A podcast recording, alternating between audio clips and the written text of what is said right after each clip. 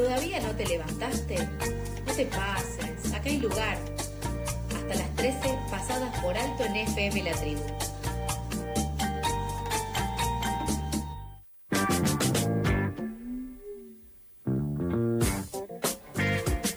Y 39 de la mañana y ahora vamos a empezar con la primera entrevista del día.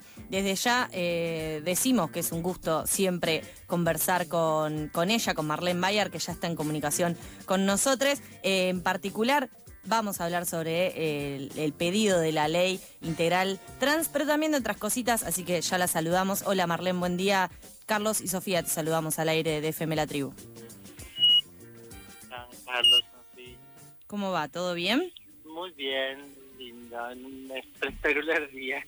Bien, bien. Buen día entonces eh, para vos y gracias por este ratito para charlar. En este caso, eh, retomando un poco lo que se vio en el marco del mes del orgullo, de la marcha, uno de los reclamos que se levantaron con mayor fuerza fue justamente por el tratamiento y la aprobación de la ley integral trans. Eh, ¿Qué es lo que plantea esta ley y por qué eh, plantean esta necesidad que se vio eh, en las calles, que se vio en la última marcha del orgullo como una de las principales, uno de los principales pedidos y reclamos?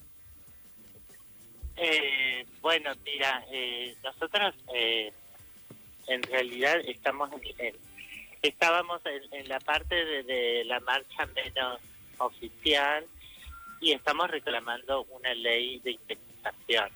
La ley de, de integral trans eh, tiene varios problemas para nosotros desde el término, desde estrictamente los términos legislativos que es como una ley eh, muy grande que quiere abarcar todo, salud, eh, inclusión social, educación, eh, reafirmar eh, la ley de identidad de género, reafirmar la ley de cupo trans.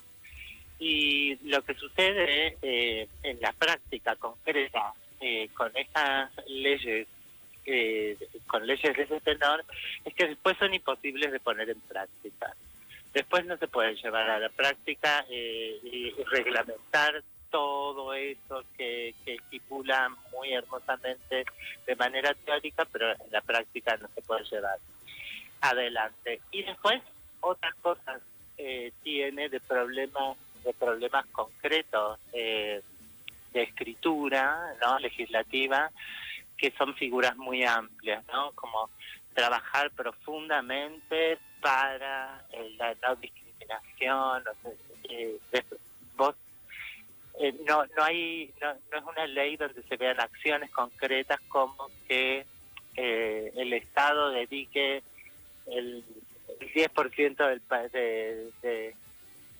de- del presupuesto anual a cuestiones que tengan que ver con la no discriminación en relación a las personas travestis y trans en educación y en salud, ¿no? Algo concreto.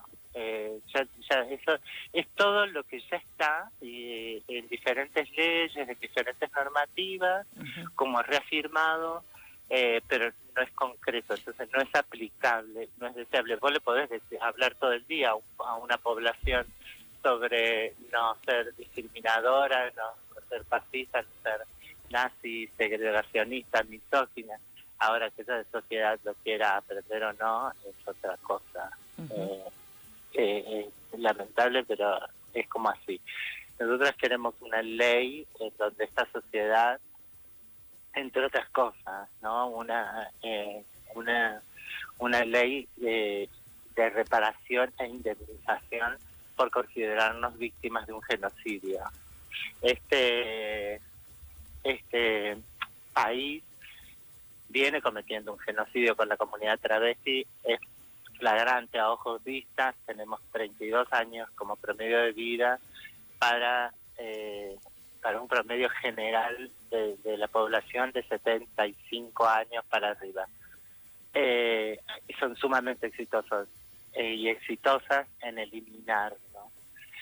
Eh, y nos eliminan sistemáticamente a través de las policías, de las gendarmerías, a través de la no inclusión en la educación, a través de, de, leyes escritas y, y leyes de consuetudinarias, eh, a través de, actos discriminatorios individuales, de, de travesticidios llevados adelante por individuos y también morimos en comisarías y en cárceles eh, por las fuerzas de policía. Hay todo un sistema ampliamente indicado para eh, eliminarlos. Estamos en el, caminamos sobre Latinoamérica, sobre Argentina, sobre Buenos Aires, porque algunas nos hemos podido escapar y porque y sobre todo porque seguimos haciendo.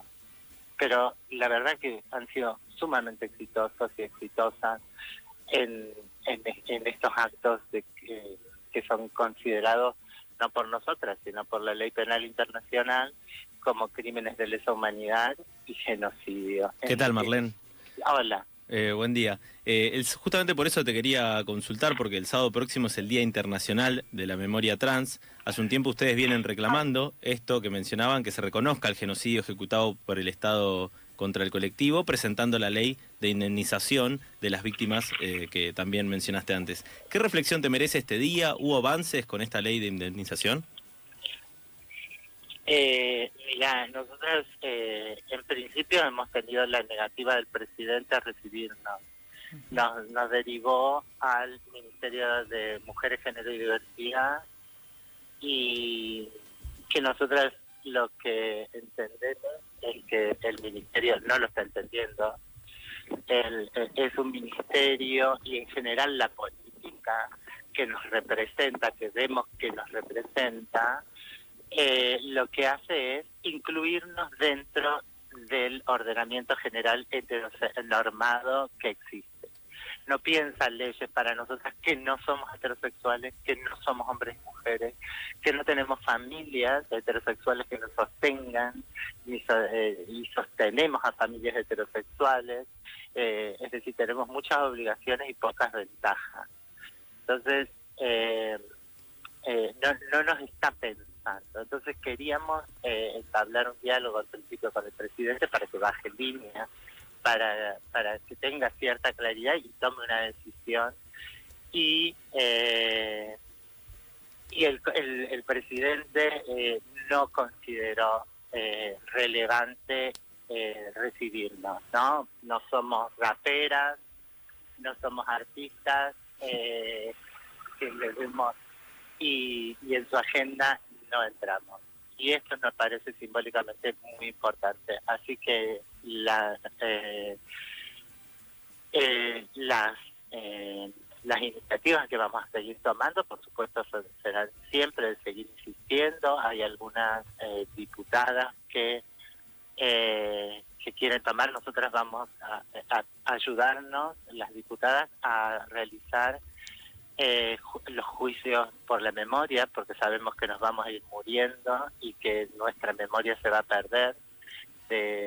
así que vamos a empezar con, con eso en principio y, y, vamos también a llevar al Estado a juicio eh, por, eh, en el sistema judicial eh, por esto mismo, ¿no? por los crímenes de lesa humanidad recuperando también lo que es eh, un poco la, historia con respecto a, la, lucha por las restituciones de la identidad y también eh, justamente eh, los juicios de lesa humanidad, entendemos que, también lo, recuperarán en, esa, en ese nuevo camino que, que se abre. Marlene, ayer se realizaron las elecciones generales justamente sobre eso también queremos consultarte porque estamos hablando de leyes que eh, se votan en el Congreso de la Nación con distintos y distintas representantes del pueblo, de las provincias y lo que vimos con mucha preocupación justamente en los resultados de las elecciones de medio término de ayer, en las elecciones generales, fue el avance de eh, una ultraderecha, no solo por el buen resultado que tuvo Juntos por el Cambio, sino también por los casi 18 puntos que eh, sacó Javier Milei, eh, que justamente proclama un discurso violento, punitivista y un rechazo a los derechos del colectivo travesti trans, entre otras cosas, con eh, este discurso que, que muchas veces repiten de la, de la ideología de género y demás. ¿Qué evaluación haces sobre este nuevo escenario que se conformó?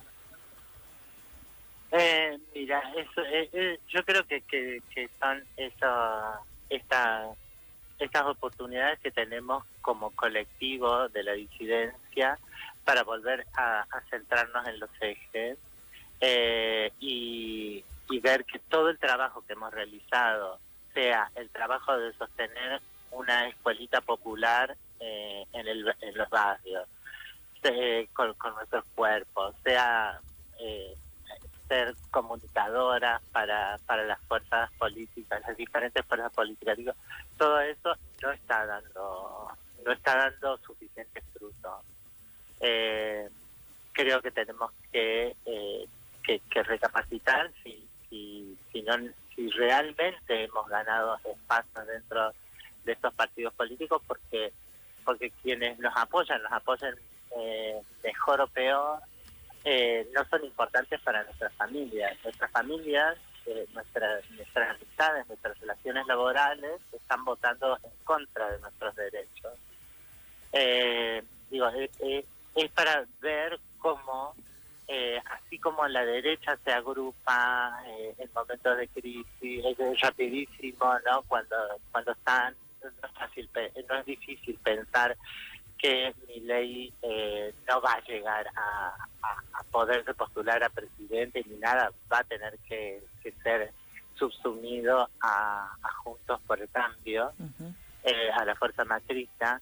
Digo, ellos se saben reorganizar. El odio se reorganiza rápido y también eh, eso eso quizás nos, nos tenga que hacer aprender cómo juntarnos a nosotras en base a consensos mínimos de, progresar en estas democracias eh, tan tan ajustadas a, la mera participación, a la mera representación, para hacerlas, convertirlas realmente en democracias participativas, donde aprendamos el ejercicio y, sostengamos que hay muchas maneras de pensar, pero que ninguna de las maneras de pensar puede llevarse puesta eh, los derechos de otras personas, otras comunidades, otros colectivos, otras ideologías, si lo fuesen.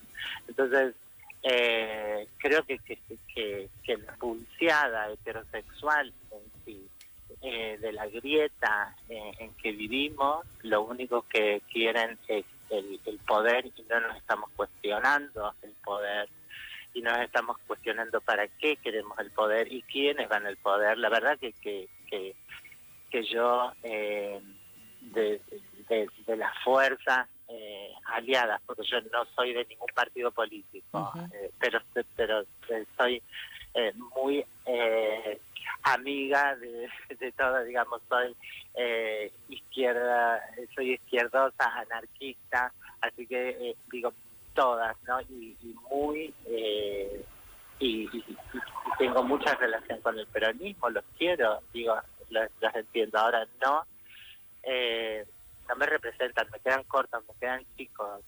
Eh, y, a, y a todo nuestro colectivo también, digamos, cada una de las leyes que han ido proponiendo nos quedan chicas, nos quedan pequeñas.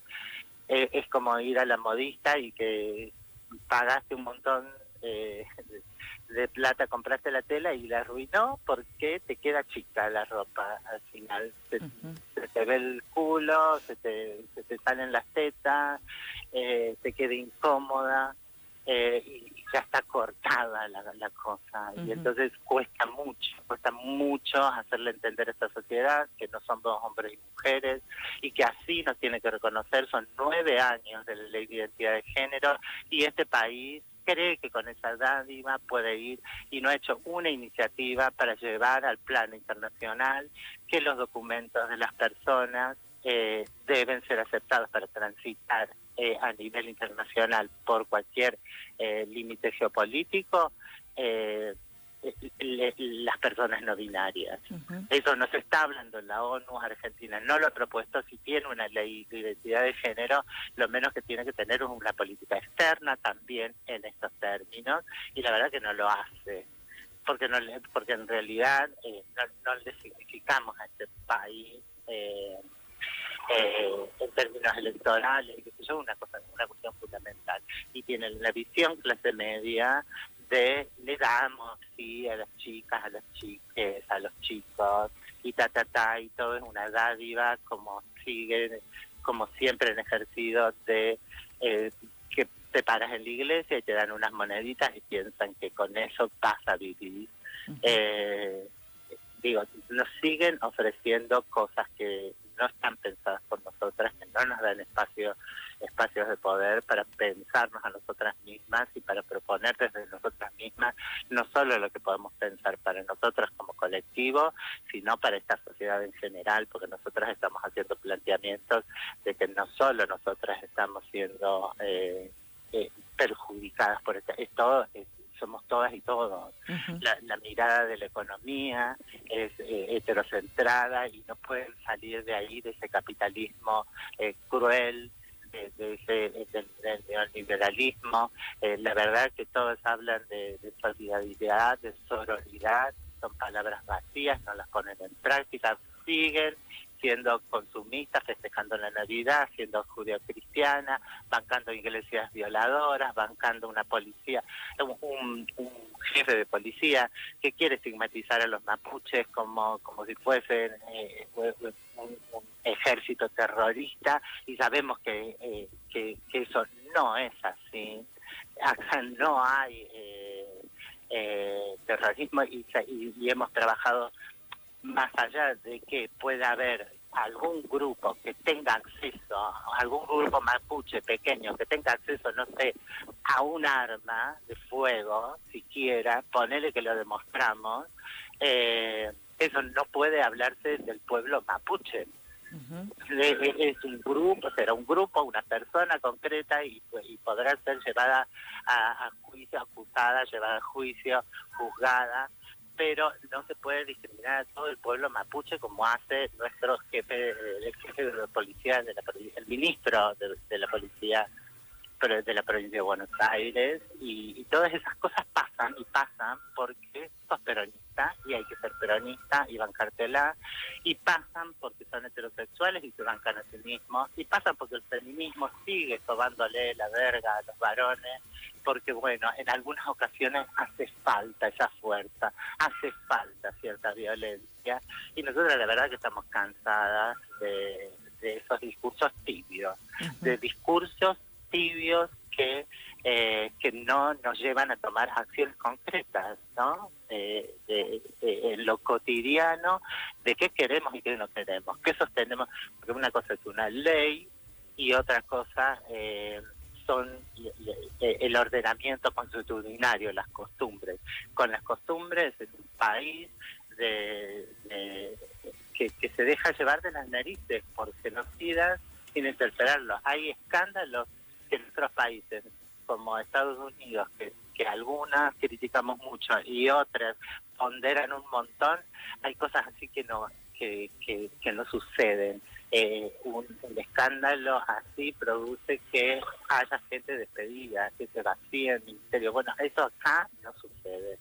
Que cualquiera puede decir lo que sea, eh, puede hacer lo que sea y, y continúan y continúan libres. Eh, pudiendo expresar y siendo parte de las fuerzas políticas, eh, no sé, eh, eh, hay, hay, hay, hay, hay contradicciones enormes que, que este país no, no puede entender porque no las trabaja y uh -huh. por eso queremos hacerle trabajar con la, con la haciéndoles conscientes del ejercicio genocida que no es el que cometió la Policía Federal Argentina y las policías provinciales, sino toda esta sociedad, nuestros padres, nuestras madres, violentándonos, echándonos a la calle, sometiéndonos al, desamparo y en la calle con hambre, con frío, toda una sociedad dispuesta a violarnos, a discriminarnos, a, usur a usufructuar del dinero que tenemos que ganar chupando pija. Eh, digo, toda esa sociedad son, son desde las iglesias y desde el periodismo que, que que hacen eh, sus apuestas y después un tarado que tiene acceso a un arma va y, y asesina a una piba sola en una ruta, uh -huh. no comete un travesticidio. Bueno, todo eso en conjunto forma un genocidio. Y este, este pueblo, esta nación, esta patria, eh, tienen que darse cuenta, tienen que sentarse a hablar, escuchar lo que tenemos que decirles y caer en cuenta todas y todos responsables. que no es lícito buscar un chivo expiatorio y hacer un acto de, de, de, de dádiva para cosas. No, esto se tiene que reparar, como dice la Corte Interamericana de Derechos Humanos, con los más altos estándares, sobre todo para garantizar la no repetición. Marlene, siempre es un gusto hablar con vos. Eh, te agradecemos, te, sabemos que, tenés otros compromisos, eh, porque si no seguiríamos haciéndote preguntas, pero te agradecemos eh, un montón este ratito compartido para, para que nos puedas ayudar también y que nos traigas estas reflexiones. Recordamos, si recién se enganchan, estábamos hablando con Marlene Bayar, psicóloga social, activista, también escritora de Travesti, una teoría lo suficientemente buena, que tiene mucho que ver con todo lo que estabas hablando, por eso lo quiero recomendar en, en particular ahora. Y te mandamos un abrazo grande y siempre seguimos conectados. Gracias. Abrazo enorme. Un beso a toda la audiencia. Un beso grande. Pasaba Marlene Bayar. Eh, recordamos, en relación a todo esto que veníamos hablando, que aún sigue la búsqueda de Tehuel de la Torre, el joven trans que fue visto por última vez hace ocho meses. Cuando hablamos de eh, la violencia que se ejerce sobre este colectivo, no podemos eh, no hablar de lo que es la búsqueda de Tehuel. La semana pasada, los dos hombres detenidos en la causa, que pasó a denominarse como un homicidio agravado por odio a la orientación sexual e identidad de género, justamente estaban acusados por el delito de encubrimiento en concurso real con falso testimonio. Esta causa cambió eh, de carátula. Ambos sospechosos van a poder recibir la máxima pena en el futuro juicio oral. En tanto, el Sistema Federal de Búsqueda de Personas Desaparecidas y Extraviadas fue puesto a disposición de la justicia de los primeros días de la desaparición y desde el gabinete de atención de esa área los profesionales mantienen un vínculo permanente con los familiares. Recordamos que Tehuel fue visto por última vez eh, la tarde del 11 de marzo último cuando se dirigió desde su casa de San Vicente a la localidad de Alejandro Torn, eh, Korn para poder tener una entrevista de trabajo con uno de los acusados de los detenidos que tiene la, la causa. Eh, Tehuel tiene una contextura robusta, tez blanca, cabello corto de color oscuro, mide un metro cincuenta y seis. Al momento de desaparecer, Tehuel vestía una camisa de mangas cortas blanca, un camperón azul con detalles blancos, un pantalón gris, una gorra con visera gris y negra y zapatillas de color azul. Y todavía nos seguimos preguntando qué es lo que hicieron con Tehuel y dónde está Tehuel de la Torre.